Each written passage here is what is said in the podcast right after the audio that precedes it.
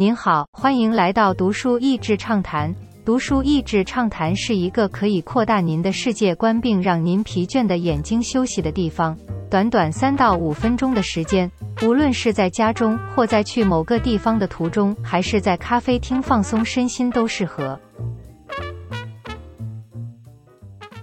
这次要介绍的书是本届诺贝尔经济学奖得主夫妻档用扎实的科学研究方法。进入世界最贫穷人的世界，分析他们的经济学，从中找到一些解决问题的脉络，也让前一个二十年的主要辩论取得一个平衡。Jeffrey Sachs 主张外来经济救援，versus William Easterly 主张让该国自然找出路。外国经济援助帮倒忙的观察，也因不要过度期望大型转变，而能采取更务实的关键小改变，积少成多。贫穷人在一定经济能力之下时。像是被困住了。此书很有意思，只是阅读之时蛮费脑力的。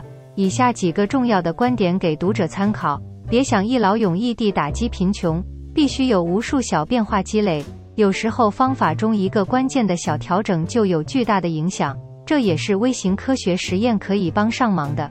不同阶段贫穷有不同经济形态，穷人与富人无疑都是基于最佳投资报酬考量，但条件大大不同。穷人有时更需精打细算，或是不得不创业。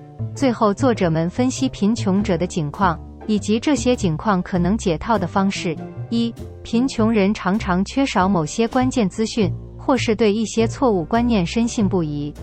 一个显著的例子是对于预防针或是安全性行为的资讯不足。当然，不是每个观念宣导都有用，但掌握一个关键。善用创意和社群里的关键人物，不见得是明显的领袖，可以有不错的效果。二，贫穷人常常要负担生活中更多对的决定。我们的生活中，自来水有加氯，预防针和教育是不用做什么就自然会出现的，或是很多东西距离遥远，他们很难取舍该赚今天的餐费还是处理某事。这是那些快闪医疗或是疫苗站实验的原因。有时稍微让取得门槛降低就大有帮助。三，穷人所需要的商品不存在。以存钱和借钱来说，一般银行小额存钱可能光是手续费就不足了，付利息。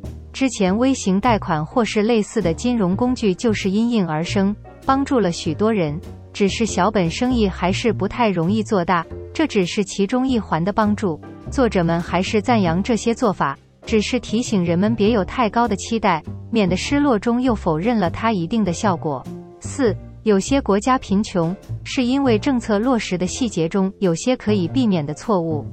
最显著的例子就是某些医疗或是教育政策用意良善，但如果不清楚地面实际情况，容易成为不能落实的政策。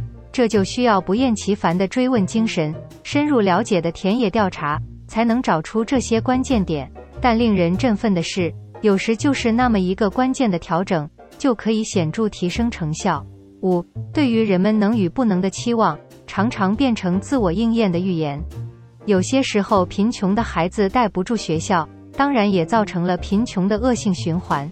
作者研究发现，孩子们在学校如果被提早放弃，也比较容易自我放弃了。有时甚至不是第一线老师不愿意好好教。作者们的研究发现。降低某些不必要门槛或是评量效果的方式，会让第一线工作者用贫穷人自身从小的成果开始，激发在持续投入的意愿，而成功也可以是一种自我应验的预言。今天的内容就到此为止了，十分感谢大家收听读书益智畅谈节目。如果对我们的内容感兴趣，欢迎浏览我们的网站 n 点 net 和关注我们的粉丝团读书益智，也可以分享给您的亲朋好友。欢迎继续关注我们下一期节目，下次见。